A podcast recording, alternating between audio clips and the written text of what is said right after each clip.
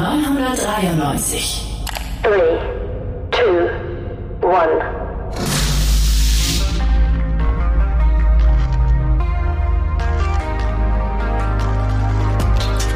Startup Insider Read Only, der Bücherpodcast. Hallo und herzlich willkommen zur heutigen Folge von Startup Insider Read Only. Schön, dass du dabei bist.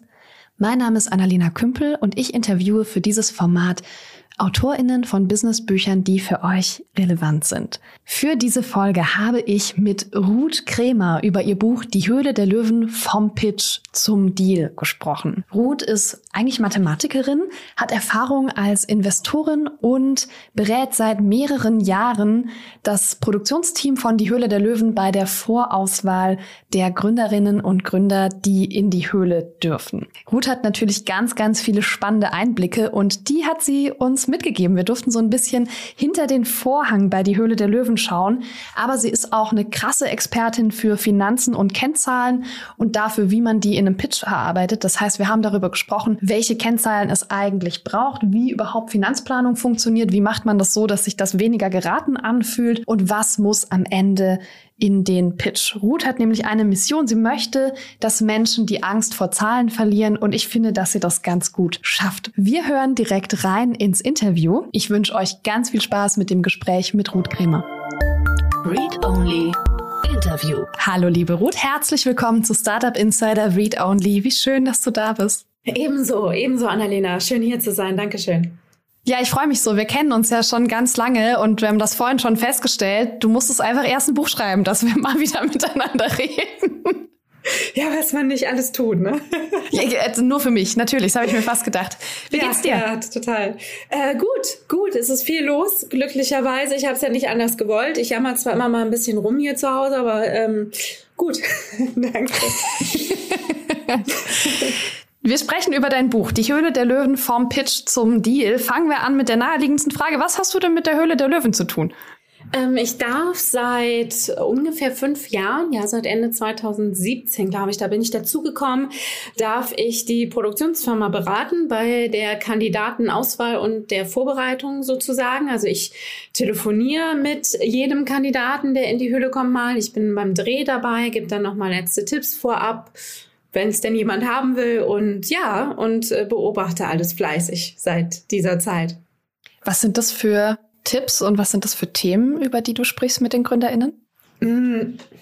Also wenn ich, ähm, wenn ich mit denen telefoniere, dann gehe ich einfach im Endeffekt, also ich habe, also ich bekomme den sogenannten Castingbogen von denen, ähm, wo die halt alle möglichen Dinge mal ausgefüllt haben. Also was, was machen die und ähm, wie kamen die auf die Idee, auch ein paar Sachen zu ihrer Person, aber zum Business natürlich auch einige Zahlen etc. Den durfte ich auch ein bisschen mitgestalten, damit da auch schon Infos sind, mit denen ich arbeiten kann. Und äh, ja, dann telefoniere ich mit denen, schaue, ob da irgendwelche Dinge sind, die für mich noch nicht klar sind, versuche deren Geschäftsmodell zu verstehen und versuche dann eigentlich auch schon mit denen in die Vorbereitung zu gehen. Schaue, ob die ganzen Zahlen sitzen oder ob man da vielleicht argumentativ noch ein bisschen rausholen kann, ähm, ob die vielleicht irgendwo eine Kennzahl irgendwo versteckt haben, von der sie selber gar nicht wissen, wie überzeugend die sein kann. Sowas mache ich mit Vorliebe. Ähm, ich diskutiere auch mit denen über ihre Bewertung. Mhm. Und manchmal, manchmal muss ich mehr diskutieren, manchmal weniger, manche hören auf mich, manche nicht. Und ja, und äh, dann schaue ich mir auch so ein bisschen das Setup an. Also ich bin ja keine Juristin, aber ich schaue so aus Investorenperspektive mal drauf. Ja, ist es was, wo ein Investor eben wirklich auch rein investieren kann? Könnte da irgendwas problematisch werden? Ähm, zum Beispiel sind da zu viele Investoren bisher drin haben, die zu hohe Anteile und, und, und. Also all diese Sachen, die Investoren da interessieren könnten oder die ein Investment vielleicht sogar verhindern könnten. So, das war jetzt mhm. lange und viel, aber das äh, ist auch irgendwie recht viel. Wir sprechen immer so eine ja, Stunde das, oder so. Grob das. Das ist so im Groben okay, krass, das, was ich also, mit denen bespreche, ja. Ja, da sind ja jetzt sehr, sehr viele Zahlenthemen drin. Du hast schon verraten, du bist keine Juristin. Wo kommt denn dein ganzer Background her? Also welche Erfahrung bringst du denn mit, dass du über diese Themen sprechen kannst? Mhm. Äh, also ich habe ursprünglich mal Mathematik studiert. Da kann man schon ein bisschen erahnen, dass da so ein Nerd hintersteckt, glaube ich. Ähm, den, den pflege ich auch bis heute, den Nerd in mir. Ähm Ja, dann habe ich, ich bin relativ früh, schon Ende des Studiums, so ein bisschen in die, damals am Studienort in Aachen, in die lokale Star Startup-Szene geraten, mehr oder weniger durch einen guten Freund. Und ja, das hat sich dann irgendwie immer mehr verfestigt. Irgendwann ging es dann mehr Richtung Köln und irgendwann habe ich mich dann auch selbstständig gemacht. Ähm, das war, uff, zehn Jahre ist es schon fast her jetzt, ja. Mhm. Und äh, dadurch bin ich, habe erst äh, Fördermittelberatung gemacht für Startups größtenteils und äh, bin dann auf Investorenseite gewechselt und sagte mal so gerne, oder damals hatte man immer so gerne gesagt, die dunkle Seite der Macht. Heute ist das, glaube ich, noch eine Ecke cooler. Ähm, und habe da in Software-Startups investiert für eine Weile, aber dann festgestellt, dass das irgendwie mit dem Arbeitgeber und so für mich nicht das Richtige ist und dass ich wieder mein eigener Boss sein muss und dann auch erst richtig gut bin und ja, bin dann wieder in die Selbstständigkeit zurück, die sich aber dann ein bisschen geändert hatte, weil dann eben viele gefragt haben, hey, kannst du mir nicht äh, mit dem Finanzamt, äh, mit dem Finanzamt, um Gottes Willen, mit dem Finanzplan helfen? Ich habe da bald einen Investorentermin. Äh, du weißt doch, was Investoren da haben wollen. Du weißt doch, worauf die achten. Kannst du mir mit dem Pitch helfen? Du weißt doch, wie Investoren da ticken und so weiter. Und so hat sich das dann irgendwie entwickelt. Dann kam DRDL relativ schnell dazu und ja, jetzt mache ich sowas. Wir sprechen gleich noch ein bisschen intensiver über Finanzplanung. Es klingt übrigens gruseliger, als es ist. Ich habe Ruth schon darüber sprechen hören. Sie kann das sehr gut. Ich verspreche, es wird alles nicht allzu schlimm. Und wir sprechen auch gleich noch ein bisschen über die Höhle der Löwen, weil man da ja so nicht so oft so hinten dran gucken kann. Ich finde das ja super spannend immer, wenn du erzählen kannst. Aber ich möchte gerne noch ein bisschen auf dich gucken. Ich finde, du führst ja ein total spannendes Leben. Du hast vorhin erzählt, du kommst jetzt gerade, wo wir aufnehmen, aus Kroatien. Und auch sonst habe ich immer das Gefühl, wenn ich irgendwie auf dein Instagram gucke, Ruth ist halt weg. Also du, du wohnst theoretisch in Köln, du hast deine Wohnung, aber du bist sehr, sehr viel unterwegs, hast aber auch irgendwie diese Fernsehshow, die du betreust. Wie lebst und arbeitest du und wie teilst du das alles auf? Das ist eine gute Frage. Ich äh, weiß das manchmal selber nicht. Ich mache das einfach. Letztens hat mir auch irgendwer, hat mich was gefragt und ähm, wie es läuft und ich habe gesagt, ach ja, das, das geht schon irgendwie bei einer bestimmten Sache. Und die Antwort war dann, ach, typisch Ruth wieder mal, ne? Ich so, wieso? Ja, einfach mal machen. Ne? Und das, ich glaube, das ist halt irgendwie so ein bisschen, ähm, tatsächlich kam das von woanders her.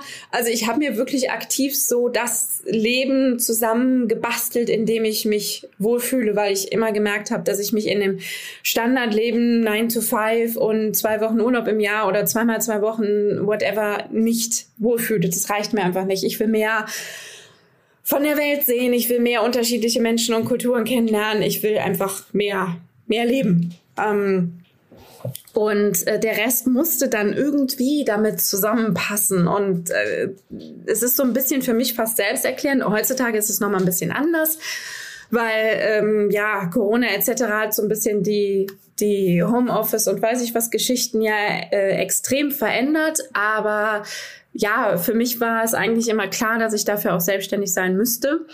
Mm, und das hat sich so, was heißt ergeben? Also ich habe es immer so ein bisschen hier ausprobiert, dann habe ich da ausprobiert, dann war ich mal länger weg, dann war ich sechs Wochen auf Bali, dann hat das kurioserweise gut funktioniert, äh, weil sich meine äh, Kunden umerziehen ließen und ähm, dann eben Remote-Coachings akzeptiert haben. Das war eben zu einer Zeit auch noch nicht so selbstverständlich. Ähm, also vielen Dank an der Stelle an alle Kunden, die da mitgemacht haben.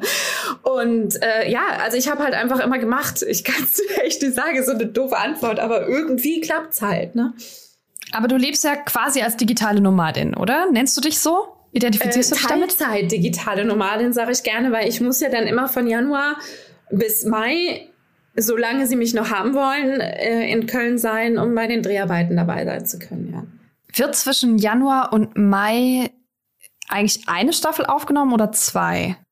Äh, zwei. Also jetzt zwar, also das ändert sich immer mal, das kann man nie so. Okay. Ne? Aber es war, die letzten Male war es so, dass es, dass es dann quasi zwei waren. Ja, wie lang ist denn die Drehzeit von so einer Staffel? Also ich meine, die wird ja dann über mehrere Wochen hinweg ausgestrahlt. Ich, boah, ich habe so lange schon nicht mehr so richtig doll Fernsehen geguckt, dass ich das gar nicht genau weiß. Ist, also wie, wie lang wird denn so eine Staffel gedreht? Wie lange dauert das? Ja, also wir fangen, also wir fangen im Januar an und wir sind Anfang Mai fertig. Okay. Ähm, aber wir drehen natürlich nicht jede Woche, jeden Tag. Ne? Das mhm. sind meistens zwei oder drei Drehtage pro Woche. Dann ist auch mal Pause zwischen, dann sind die Osterferien dazwischen. Ähm, aber es ist auch so anstrengend genug. Es hört sich jetzt so locker an, aber ähm, ich bin ja dazwischen auch schon wieder mit den nächsten Castings und Telefongesprächen beschäftigt. Also äh, wenn's, ich weiß nicht, wenn es vielleicht interessiert, mein Tag für einen Dreh, der fängt so um halb fünf, fünf Uhr an oft ähm, dann, dann radel ich nach Ossendorf. Ja furchtbar. äh, und äh, oh. ja, weiter. hätte, ich, hätte mir das früher jemand gesagt, ich hätte gesagt, ihr seid bescheuert. Ne? Das mache mhm. ich nie im Leben. Ähm, und jetzt finde ich es cool. Es ist, es ist ganz kurios, wie die Dinge so laufen können. Ja, und dann, dann radel ich dahin. Dann ähm, fangen wir oft um so Viertel vor sieben mit den ersten Vorbereitungen der Gründer an. Also wir machen so eine kleine Generalprobe mit denen. Und ja, dann bin ich tatsächlich mit dem letzten, wir nennen das Pre-Pitch, ähm, bin ich so gegen Mittag durch, meistens vor Mittagessen, dann gehe ich Mittagessen und dann setze ich mich ans Telefon und dann telefoniere ich mit denen für die nächste und übernächsten Wochen. Und ähm, ja, dann radel ich irgendwann so gegen, wenn ich Glück habe, fünf, wenn ich Pech habe, sieben wieder nach mhm. Hause. Und wenn jetzt gedreht wird, ne, dann sind ja auch irgendwie alle Löwen da und die Startups gehen da rein. Man sieht im Fernsehen ja ungefähr so 20 Minuten, die die so miteinander sprechen. Mhm. Ich kann mir immer nicht vorstellen, dass das wirklich reicht, um alle Fragen zu stellen. Wie lang wird denn tatsächlich gesprochen und gedreht mit einem Startup? Total unterschiedlich. Also äh, kurze sind so, ähm, ich glaube, der, der kleinste Rekord waren 27 Minuten. Mhm. Mit dir. Krass. Ähm, ähm, also kurze sind so eine halbe Stunde. Mhm. Mm. Lange sind, ich glaube, ich glaube, der längste war so, aber ich, ich bin mir echt nicht sicher. Ähm, ich glaube, der längste war so zweieinhalb Stunden. Aber eine Stunde ist schon mhm. normal. Also eine Stunde auf anderthalb ist wirklich eine absolute Normalität bei uns, würde ich behaupten. Aber zweieinhalb Stunden Gespräch heißt es dann einfach, ist es alles besonders spannend und da kommt wahrscheinlich ein Deal zustande oder ist einfach alles besonders unklar und alle sind sehr verwirrt, sodass man sehr lange braucht? Äh, das sind meistens die technischeren Themen. Also äh, mittlerweile bin ich auch schon, glaube ich, relativ gut vorher zu, zu sagen, wie, wie lang so ein Pitch dauert. Ähm, also es, es gibt so es gibt so drei Felder, wo es eben ein bisschen länger sein könnte. Das ist A, das Thema an sich. Ja, also mhm. Food ist normalerweise schneller erklärt als jetzt ähm, irgendwie eine App mit äh, künstlicher Intelligenz dahinter oder was auch immer. Ähm, dann das Geschäftsmodell, ja, da gilt auch wieder das Gleiche. So ein Produkt, was ich in die Regale stelle, ist ein bisschen schneller erklärt als jetzt irgendwie eine App, die einen Funnel hat, die Aktivitätskennzahlen hat, äh, die wichtig sein können und so weiter und so fort. Ähm, und natürlich gilt, je länger was am Markt ist, desto mehr gibt's dann natürlich auch zu diskutieren. Mm, und der dritte große Block ist normalerweise die Bewertung. Es kann auch mal irgendwie ein Thema jetzt beim, beim Setup geben, äh, was so ein bisschen diskutiert wird, aber das ist normalerweise nach zwei, drei Rückfragen spätestens erledigt. Aber ja, und die Bewertung kann dann auch mal eine größere Diskussion werden. Mhm. Tendieren Startups dazu, sich zu hoch oder zu niedrig zu bewerten? Das ist echt. Ähm, eine Frage, die ich so pauschal nicht beantworten kann. Ähm, sehr viele zu hoch, wie man auch teilweise sieht. Mhm. Ähm, ich würde fast ein bisschen gemein sagen, aber das ist jetzt meine Beobachtung. Ah, ich möchte da niemanden irgendwie ähm, pauschalisieren oder so, aber meine Beobachtung ist, dass eine ganz klare Tendenz äh, junger Männer zu, zu hohen Bewertungen gibt und generell Frauen zu, zu niedrigen Bewertungen. Ich hätte dich das auch noch gefragt, ob das so ist, weil ich nehme das auch so mhm. wahr, wenn ich mich mit Total. Leuten unterhalte, ähm, dass wir Mädels unsere Arbeit immer nicht so hoch bewerten würden. Tatsächlich gibt's da äh, eine Entwicklung, dass es, dass es bei jungen Frauen ein bisschen besser wird, dass die ein bisschen mutiger sind, mhm. was ich auch total feier. Also ich finde es, ich finde es total gut. Ähm, weil es mir irgendwie immer zeigt, naja, wir kommen doch so ein bisschen weiter. ähm, ja, aber tatsächlich, also die Tendenz, die sehe ich ganz klar. Und ich meine, ich habe ja jetzt auch keine, keine kleine Grundgesamtheit, die ich da beobachte. Ne? Das sind irgendwie 150 mit Startups, mit denen ich spreche, allein für die Sendung und dann habe ich noch andere Kunden. Also ich glaube, ich habe locker irgendwas zwischen 150 und 200 Startups, die ich im Jahr so sehe. Ja. Wie ist das, wenn du sagst, hey, eure Bewertung ist zu hoch? Ich kann mir schon vorstellen, dass das wehtut, ne? wenn man das so hört als Gründerin. Wie viel? Mir tut das auch weh. Ja, aber wie, wie viel ist da Kämpfen und also mhm. ne, auf welcher Basis kann man denn da diskutieren, warum man jetzt eine Bewertung wie ansetzt? Weil mein Eindruck ist immer, also Bewertungen sind schon einfach mit bisschen BWL geraten. Das, so kommt das an. Äh, ja, da gibt's natürlich verschiedene Methoden. Ne? Im Buch habe ich ja auch eine so ein bisschen vorgerechnet, die ich bei in frühen Phasen einigermaßen angemessen finde. Mm. Und mir tut es auch tatsächlich weh, wenn da jetzt echt ein total cooles Thema ist. Aber ich weiß einfach, dass die mit der Bewertung einfach keine Chance auf einen Deal haben. Ja, dass dann fünfmal kommt, Bewertung zu hoch, ich bin raus.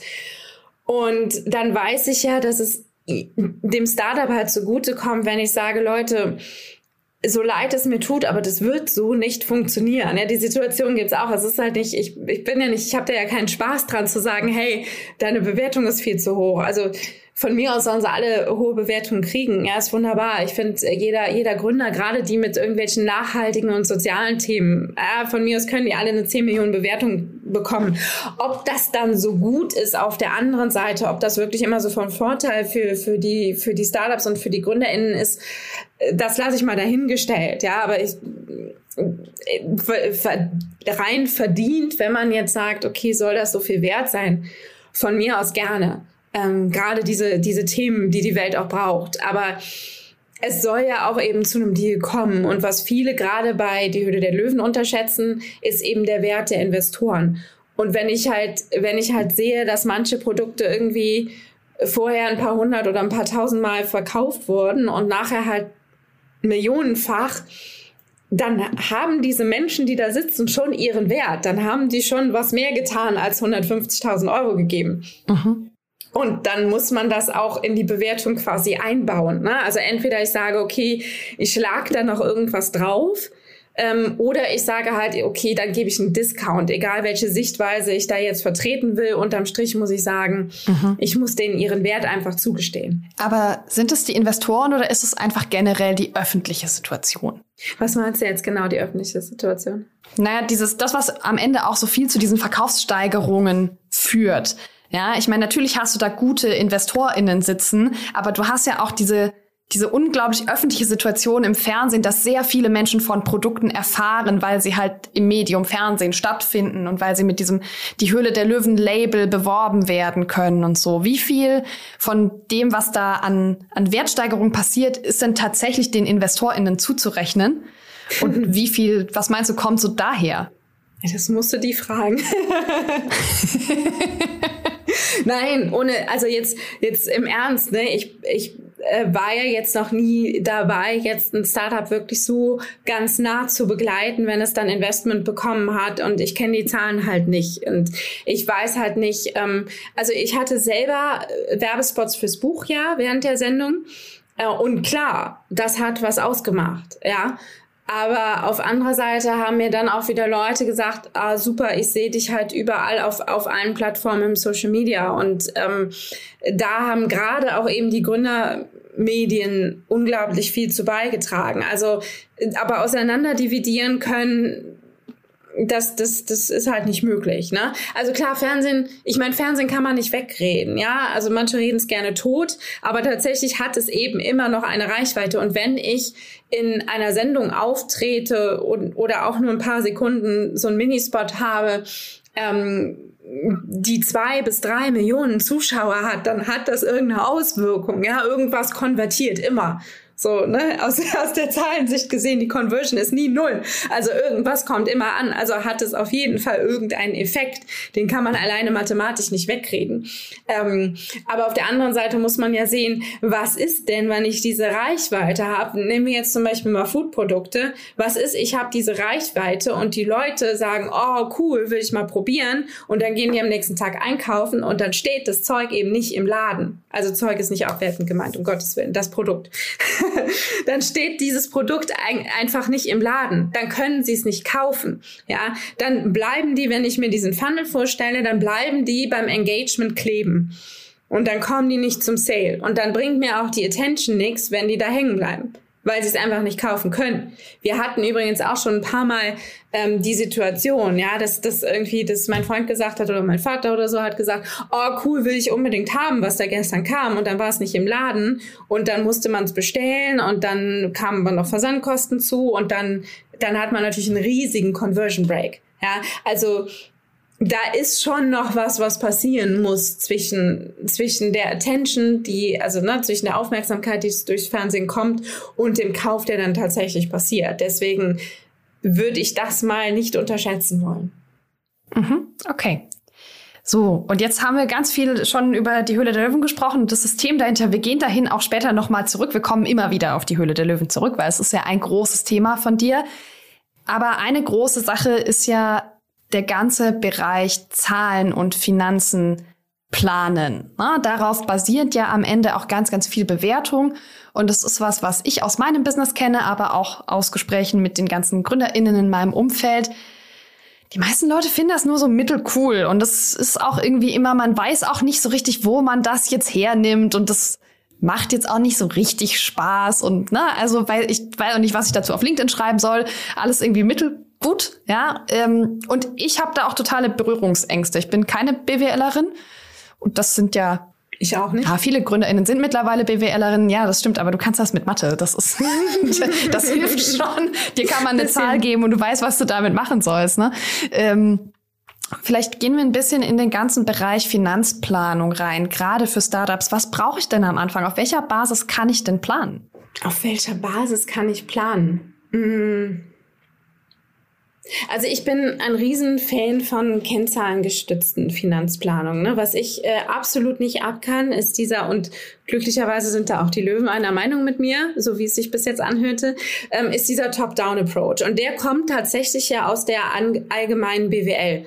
Und das finde ich, das, also da bin ich echt auf so einer Mission, das den jungen Leuten auszutreiben. Ja, weil die haben das irgendwie im Studium aufgedrückt bekommen. Also dieses typische, ja, der Markt ist so und so viel Milliarden groß und wenn ich da nur ein kleines Prozentchen von bekomme, dann habe ich einen Umsatz von x Millionen. Ja, so, so ein Quatsch, weil ne, den Markt muss man erstmal irgendwie adressieren können. Da sind wir wieder bei diesem Funnel, Attention. Ich brauche erstmal die Aufmerksamkeit für mein Produkt. Wenn keiner davon weiß, kann es auch keiner kaufen. Kann ich mir die Marktanteile sonst wie ausrechnen. Das wird nicht funktionieren. Mhm. Und wenn hinter so einem Milliardenmarkt normalerweise äh, die meisten Produkte sind ja nicht so riesig teuer, das äh, ja nicht so riesig teuer. Das heißt, hinter einem Milliardenmarkt stecken normalerweise auch viele Millionen Kunden. Und die muss ich halt erstmal erreichen. Ja, und, und allein dieser Ansatz dann darunter zu rechnen, ist halt totaler Quatsch.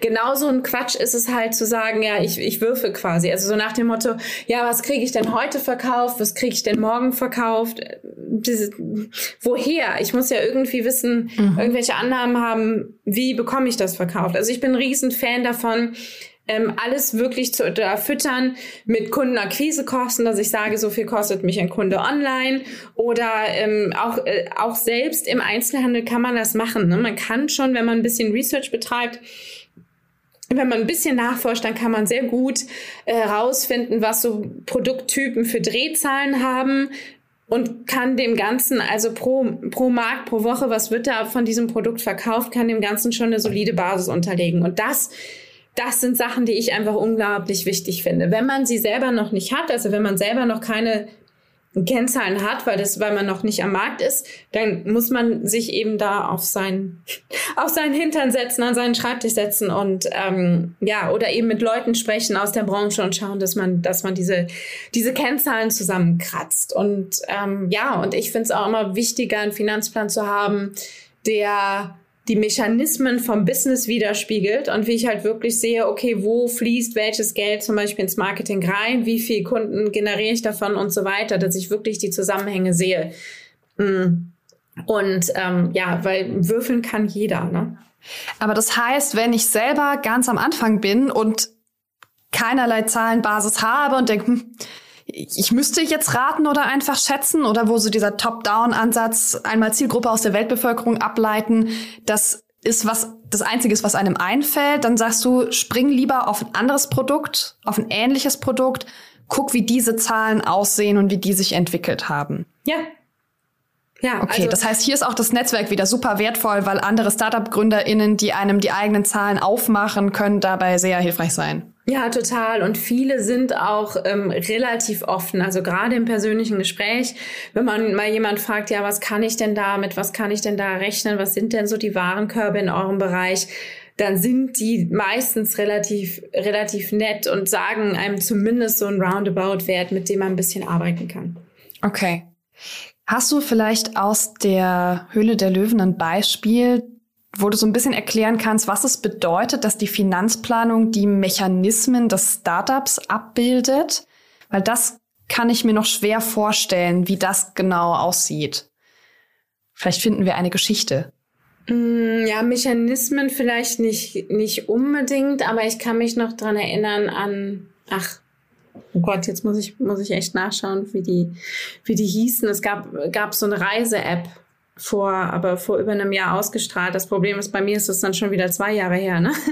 ähm, und da hat der Carsten Maschmeyer halt Stück für Stück sozusagen den Funnel abgefragt, ne? Da hat er halt gefragt, okay, ähm, ja, wie viele, wie viele Nutzer ähm, kommen denn irgendwie pro Monat? Ich weiß nicht mehr genau, womit er angefangen hat, aber pro Monat in euren App Store und äh, wie viele laden es dann davon wirklich runter? Wie viele öffnen es dann wirklich? Wie viele registrieren sich wirklich? Ähm, wie viele buchen dann was oder, oder konvertieren in, in die und die Geschichte? Da hat er das wirklich so Stück für Stück ähm, versucht nachzuempfinden. Das wäre natürlich was, was man jetzt, wenn man auf normalem Wege in Anführungszeichen mit einem Investor reden würde, wäre das natürlich was, was man zuschicken würde im Finanzplan und was ein Investor aus dem Finanzplan auch in der Lage sein wollte zu verstehen, mh, eventuell auch noch von der Folie im Pitch Deck oder so.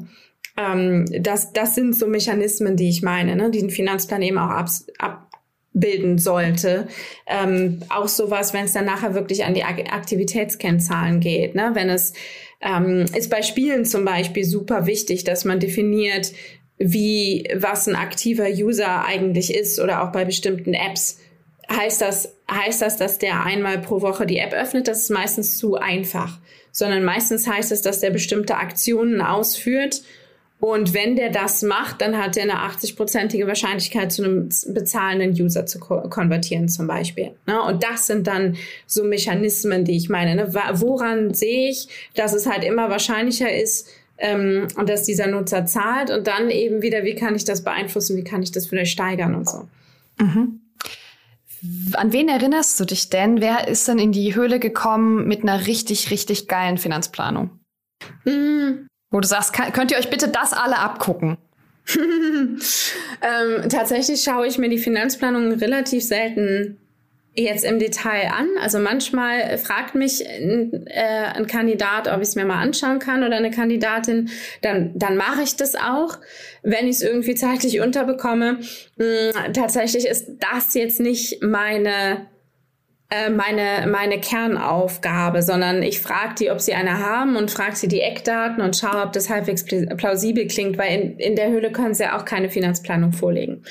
Ähm, deswegen habe ich so direkte Finanzplanung wenig gesehen. Mhm.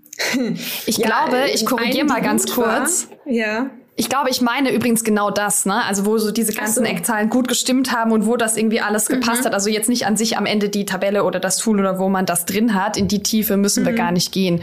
Aber ähm, ja, nur um das nochmal richtig zu framen. Ah, so, okay. Hm. Ja, ganz viele. Ne? Ich muss natürlich jetzt die Pferde-App nennen, weil ich, weil ich ja schon vorher mit denen arbeiten durfte und weil ich da auch ein bisschen Einfluss hatte auf die Finanzplanung, glaube ich. Ähm, aber äh, auch Gitti war zum Beispiel hervorragend vorbereitet. Ähm, Ach Gott, ich, mu ich muss jetzt immer ein bisschen gucken ähm, und länger zurückdenken, wer schon ausgestrahlt ist, ne? Weil mhm. bei mir sind natürlich noch die frisch, die wir gerade gedreht haben. Ach so, ja, und die kennt ja noch keiner. Von denen wissen wir noch nicht, dass sie da waren. Das ist korrekt. Nee, nee, die darf ich ja auch nicht nennen. Mhm. Ähm, deswegen muss ich immer gucken, wer, wen gab es denn da schon? hm, noch ein bisschen länger, äh, noch ein bisschen länger her ist. Ähm, Finanzguru, mhm. definitiv. Mm, das ist, das war schade. Die hatten auch unheimlich spannende Aktivität, Aktivitätskennzahlen, wo man halt sehen konnte, dass da echt viel Potenzial drin war. Ähm, boah, ja, das ist echt, das ist echt schwierig, weil das einfach so viele sind. Aber wir können ja, ja mal andersrum schauen. Hast du, hast du Fehler auf dem Schirm, wo du sagst, das hätte so eigentlich nicht laufen dürfen? Da fehlte ganz viel an, an Substanz. Ähm, du darfst selber entscheiden, mhm. ob du das jetzt so beantworten möchtest, weil man ja auch super ungern negativ über Leute spricht. Aber ich glaube, es ist sehr faktenbasiert. Genau, ich habe tatsächlich einen Artikel da mal drüber geschrieben. Ähm, ich weiß nicht, ob ich das nennen darf. Bei Deutsche Startups gibt's den Lieben auch gerne. noch, auch auf meinem Blog in Englisch.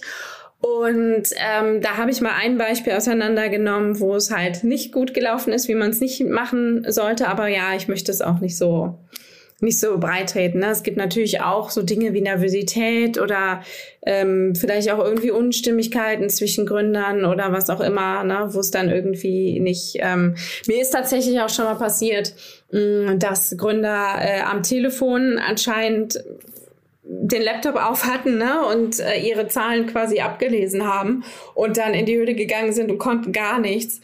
Und ich habe gedacht, so um Gottes Willen, ne? Jetzt denken die alle, ich hätte die nicht vorbereitet oder so. Dabei hat er mir am Telefon noch alles beantworten können. Da steckt man natürlich nicht drin, ne? wenn die halt, wenn die sich halt nicht irgendwie nicht darüber im Klaren sind, dass die die Dinge dann nicht nur vorher mir sagen sollten, sondern auch in der Lage sein sollten. Die Haben die eigentlich gar keine Notizen dabei? Also müssen die alles auswendig können? Ja. Muss, muss man das als Gründer? Also es sind ja so viele Zahlen. Muss man die alle auswendig parat haben? Mm, es sind eigentlich gar nicht so viele, weil wenn, wenn man Verständnis für sein eigenes Business hat, und das ist gar nicht so trivial, wie sich das anhört, weil ich sehe halt eben verdammt viele GründerInnen, die das eben nicht so haben und dann immer sich wundern, mhm. welche Kennzahlen muss ich denn nun nennen. Aber wenn man weiß, welche man nennen muss und welche das, die wichtigen sind, dann sind das gar nicht so wahnsinnig viele, ähm, beziehungsweise gute Gründer stecken für mich eben auch so tief da drin, dass sie die eben mhm. wissen. Ja, und weiß ich nicht, also ich, Gut, jetzt ist es bei mir noch nicht so, so weit, dass ich jetzt irgendwie Funnel habe. Also frag mich in einem Jahr nochmal, aber ich bin dann super sicher, dass ich dir sagen kann, welche, welche CRC ich habe und welche Conversion ich in meinem Shop habe oder so. Da gehe ich sehr von aus, weil es mich ja auch brennt interessiert. Genau, lass uns das mal kurz durchgehen. Okay. Lass, lass, mal das kurz durchgehen. Du hast gesagt, es sind gar nicht so viele. Was sind die wichtigsten? Was musst du auf jeden Fall haben? Ja, das ist eben auch sehr individuell. Ne? Also gerade wenn ich zum mhm. Beispiel online, ich versuche mal ein paar zu nennen, aber das ist nicht, äh, das ist ja, nicht bitte. ausschließlich und das ist, stimmt auch nicht für jeden unbedingt. Also wenn ich zum Beispiel mhm. ähm, online was verkaufe, also irgendwie im E-Commerce bin, dann ist natürlich meine meine Kundenakquisekosten, meine Customer Acquisition Kosten, ne? die berühmten CRC ähm, die sind natürlich total wichtig, weil da muss ich, daran sehe ich ja, reicht die Marge dafür. Ja, ähm, das, das ist natürlich dann direkt, die Marge ist natürlich ein, ein weiter, eine weitere Kennzahl, beziehungsweise Herstellungskosten, Verkaufskosten, äh, Verkaufspreise, das ist natürlich das Minimum, was ich jetzt als mhm. Produkt Produzent sozusagen drauf haben sollte.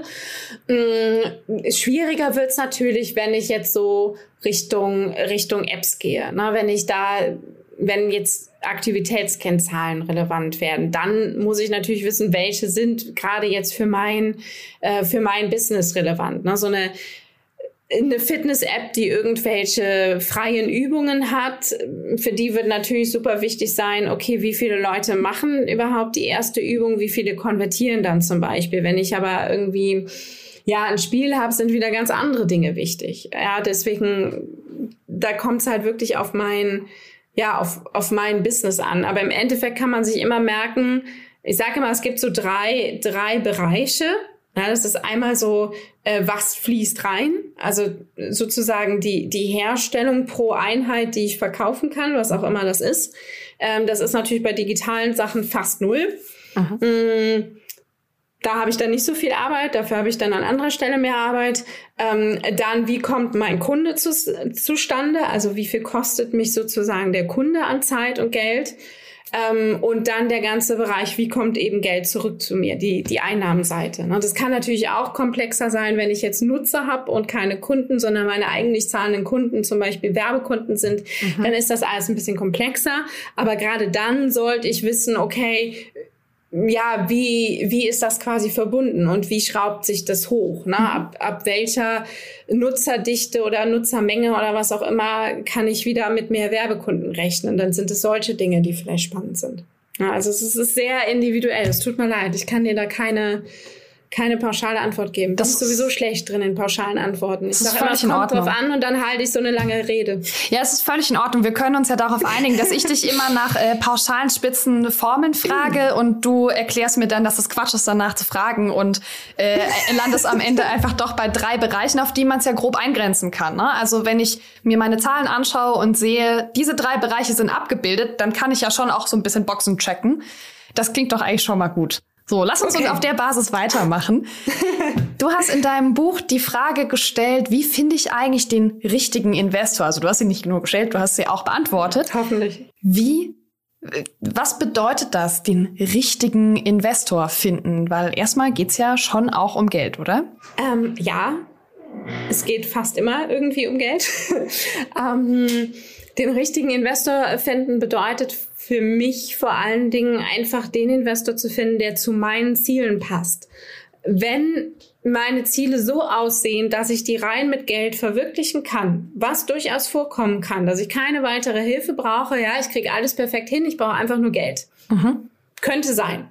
Dann suche ich mir einen Finanzinvestor, der mich möglichst machen lässt, der möglichst zum Beispiel möglichst wenig Reporting verlangt oder was auch immer, ähm, möglichst wenig Aufwand für mich darstellt. Ja, jetzt auch Jetzt pauschalisiere ich mal weitestgehend. Ähm, wenn ich natürlich sage, ich, ich brauche Vertriebspower, ich komme irgendwie nicht in den Einzelhandel rein, aber da muss ich unbedingt rein mit meinem Produkt, dann wäre es natürlich schon sinnvoll, ich, ich schaue mal, ob es nicht einen strategischen Investor gibt, der mich auch damit versorgen kann. Ja? Ähm, und so kann es, wenn es jetzt, äh, vielleicht brauche ich aber noch Netzwerk, vielleicht brauche ich äh, Hilfe beim B2B-Vertriebsaufbau. Da gibt es auch einige Investoren, die das leisten können, ne, die das auch aktiv unterstützen. Wenn ich noch ganz früh zum Beispiel bin und sage, ich brauche eigentlich auch, ich brauche ein bisschen Geld, ähm, aber ich brauche vor allen Dingen auch einen Mentor und Sparingspartner, jemanden, der sehr, sehr viele Businesses gesehen hat und mir da, mich da aktiv mit auf die nächste Stufe hieven kann, auch als, als Gründerin sozusagen, ne? weil ich habe einfach auch noch ein bisschen was zu lernen. Dann suche ich mir vielleicht entweder einen Angel oder einen Frühphaseninvestor, der auf sowas spezialisiert ist. Das ist für mich als, heißt für mich, den, der perfekte Investor ist halt der, der mir genau das geben kann, was ich brauche und eventuell eben auch abseits des Geldes. Ja. Sind denn dann die Investoren, die mh, strategisch sind immer die besseren, weil es gibt ja, glaube ich, da draußen auch ganz viele VCs, die gar nicht so strategisch sind, die weder einen krassen Branchenfokus haben, noch die Zeit, sich so intensiv um ihre Startups zu kümmern, weil mein Eindruck, wenn ich mit InvestmentmanagerInnen sprechen will, ist, dass die eigentlich immer gar keine Zeit dafür haben. Ja, ja, ja, die sind fürchterlich beschäftigt, war ich damals auch. Ähm, bin ich jetzt auch noch. Also äh, ist immer, ist immer eine Frage der Sichtweise. Nein, wir sind alle fürchterlich beschäftigt. Ähm, ähm, nein, aber es ist mh, mm, also es, es kommt, es, ja klar, es kommt darauf an, was ich, was ich brauche. Es kommt aber auch darauf an, und das habe ich auch versucht, im Buch ein bisschen deutlich zu machen, es kommt aber auch darauf an, so ein bisschen hinter die Fassade zu schauen. Ne? Weil VC heißt nicht immer gleich reiner Finanzinvestor. Und ich habe in meinem Buch auch, äh, wie habe ich das genannt, ja, mittlerweile wollen sie alle smart sein. Also es gibt ja dieses Smart versus Dump Money, ne? Und, und ein reiner Finanzinvestor wird in der Szene häufig irgendwie als ein bisschen als Dump Money angesehen. Ähm, das will natürlich keiner von sich sagen. Also sind sie alle irgendwie Smart Money. Also bringen sie alle irgendwas mit, ja. Äh, und im Zweifel dann eben Netzwerk oder was auch immer. Sie machen auch alle was. Eigentlich, eigentlich macht auch jeder größere VCs auch irgendwelche regelmäßigen Trainings für seine Startups und hat da Angebote. Also äh, Dump ist da, glaube ich, wirklich keiner mehr. Es kommt halt immer darauf an, was speziell ich da jetzt brauche. Na? Und auf der anderen Seite kommt es eben auch auf die Ziele an, die vielleicht nicht so ganz offensichtlich sind, weil man muss sich eben auch vorstellen, auch ein VC hat normalerweise immer Limited Partner, also die, die das Geld geben sozusagen, die, die den, die den Topf füllen, aus dem investiert wird. Und die machen das ja nicht nur ganz zum Spaß. Die machen das auch äh, meistens nicht nur, um Geld zu verdienen, tatsächlich, sondern die haben bestimmte Motive dahinter. Äh, manche wollen einfach nur ein bisschen mit Startups in Kontakt kommen, bestimmte Innovationen aus der Branche sehen und so weiter. Aber das heißt natürlich auch, dass der, dass der Investor, der eben dieses Geld von denen bekommt, äh, deren Zielen ein Stück weit verpflichtet ist. Mhm. Sonst kriegt er für seinen nächsten Topf eben kein Geld mehr. Und dadurch wird er dann auch bestimmte Ziele eben übernehmen. Er wird die nicht immer eins zu eins und jedes Mal bei jedem Startup vertreten, aber er wird die im Hinterkopf haben. Ja, oder die Leute, die für ihn arbeiten, werden die im Hinterkopf haben. Ähm, und äh, das, das heißt, da schwingen manchmal eben auch noch ein paar andere Dinge mit. Ja, also nur Geld geben, also mir fällt jetzt wirklich kein, kein Investor ein, der wirklich da komplett frei ist und reine Geldvermehrung betreibt und auch nur Geld gibt und nichts anderes tut. Und das ist, glaube ich, einfach nicht, ja. Ja, und trotzdem ist ja immer die Frage, wie gut läuft es am Ende und wie konform gehen die Versprechen, die am Anfang gemacht werden, so in der Anbahnungsphase, dann mit dem, was tatsächlich geliefert wird. Ich habe ja super viel mit Gründerinnen zu tun in verschiedensten Phasen und ich bekomme von vielen mit, irgendwann so ein halbes, dreiviertel Jahr nach dem ersten Investment, vor allem nach dem ersten VC-Investment, also mal weg von den Angels, dass sie sagen, die haben uns Gott weiß was versprochen und das und das und das und das eigentlich alles nicht eingehalten. Wir müssen dem hinterherlaufen und die ziehen auch massiv die Daumenstrauben an, was die Reportings angeht. Und ähm, eigentlich bin ich als Gründer, Gründerin gerade mehr oder weniger Angestellte meiner Investoren und komme hier echt schlecht voran. Also da gibt's sehr, sehr schlechte Verhältnisse und das schon auch bei wirklich großen VCs. Also da sind wirklich bekannte Namen dabei, von denen ich das höre. Ich kann das hier nicht nennen, weil ich das in privaten Gesprächen mitbekomme. Hm. Ich habe das gleiche gehört, bis auf das, bis auf das letzte. Ich fühle mich als Angestellter, das finde ich mhm. mega krass. Ja. Mhm. Ganz, ganz schlechtes Zeichen, aber den Rest habe ich auch schon, schon sehr häufig gehört. Ähm, kann ich auch total nachvollziehen, glaube ich, aus der Perspektive.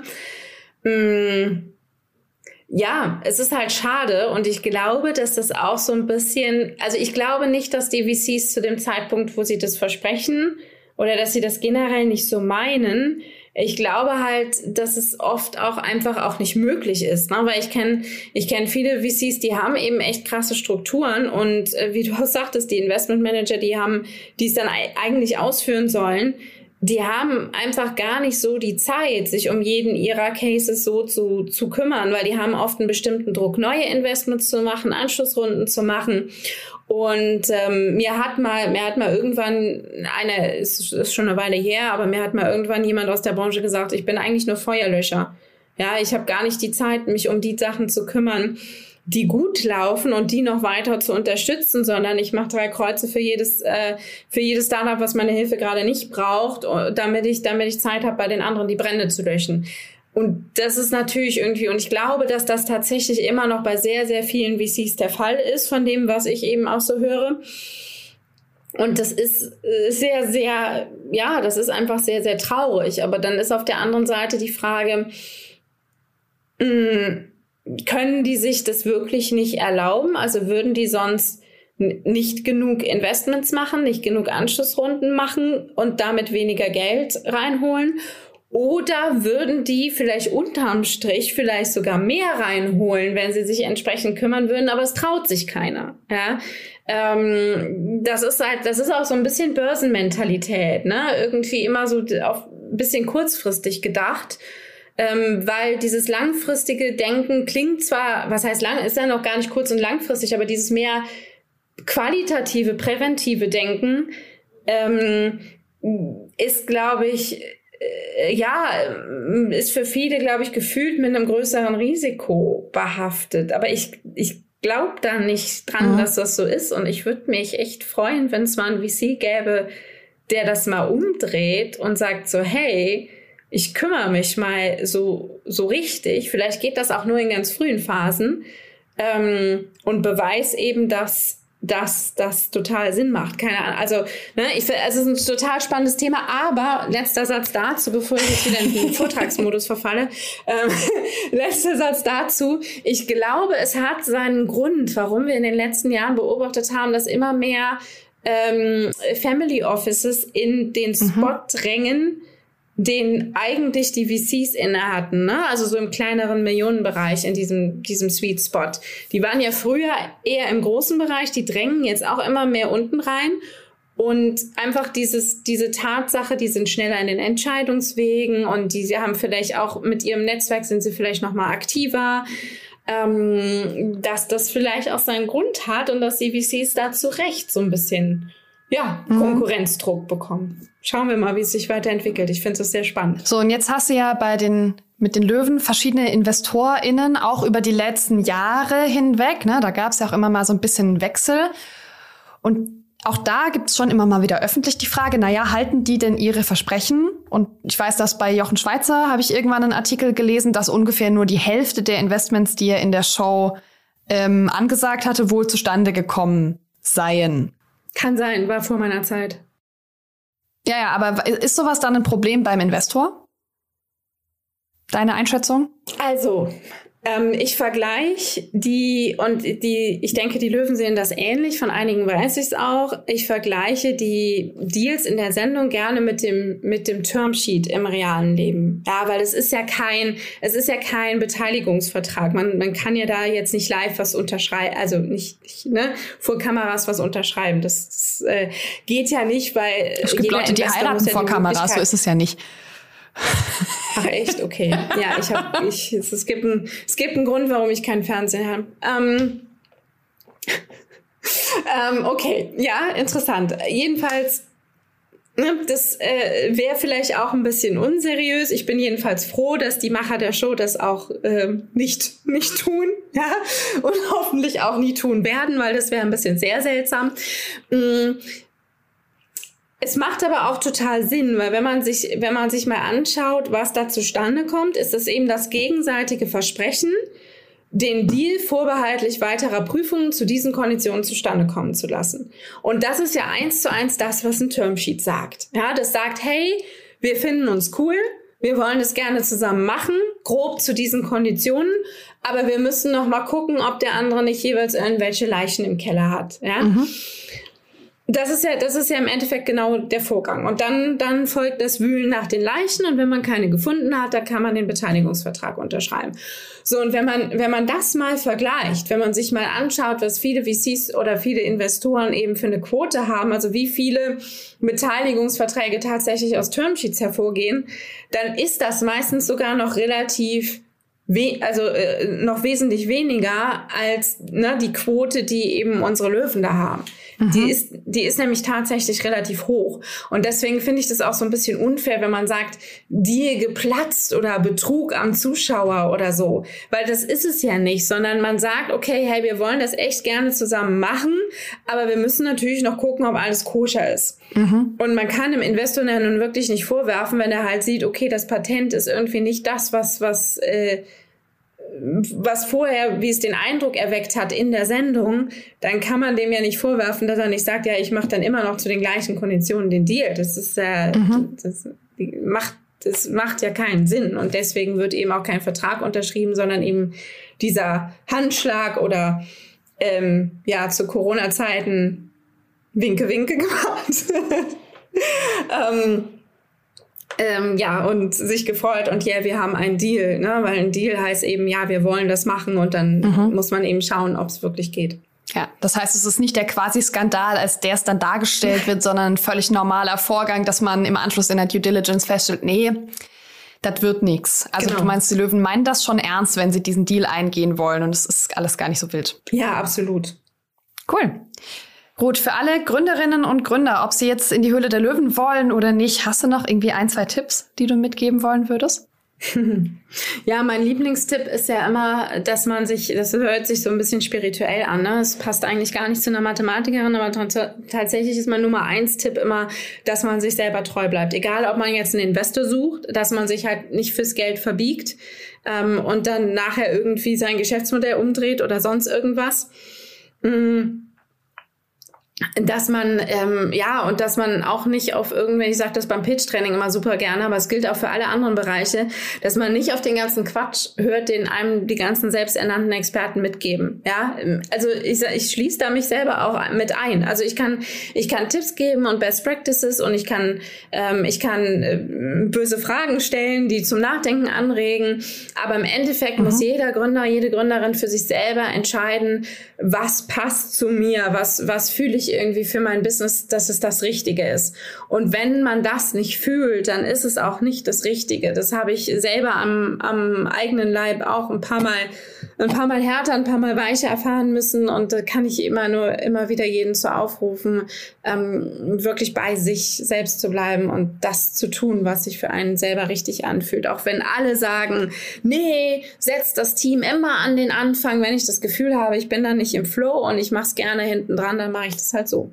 Dummes, also plattes Beispiel jetzt, ne? aber das, es gibt halt so viele, die immer, macht das immer so, macht dieses immer. Das ist, ist Quatsch. Wenn es nicht passt, passt nicht.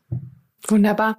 Vielen, vielen Dank für deine Zeit, deinen Input und dein wunderbares Buch. Ich wünsche dir ganz viel Erfolg und ich würde sagen, wir hören uns beim nächsten Buch, oder? Ja, sehr gerne. Ich danke dir. Fantastisch. Bis dann. Ciao. Ciao. Startup Insider Read Only. Der Podcast mit Buchempfehlungen von und für Unternehmerinnen und Unternehmer. Das war das Interview mit Ruth. Ich bin ein kleines bisschen biased, was die Qualität angeht, weil ich Ruth schon lange kenne und sie total gerne mag. Aber ich glaube, da war sehr, sehr viel drin, sowohl an Einblicken zur Höhle der Löwen als auch an Infos rund um das ganze Thema Finanzen und Finanzplanung.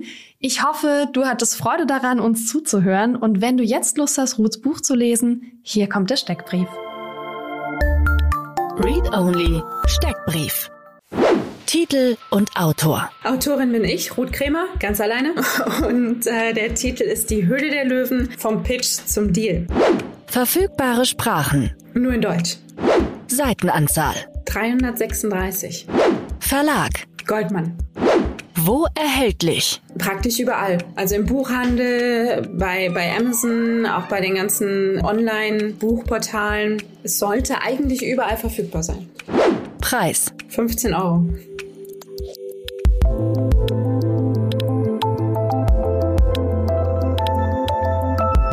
damit sind wir auch schon am Ende der heutigen Folge Startup Insider Read Only. Ich freue mich sehr, dass du bis hierher dabei warst. Wir hören uns nächsten Sonntag wieder mit dem nächsten Interview und bis dahin hab eine fantastische Woche.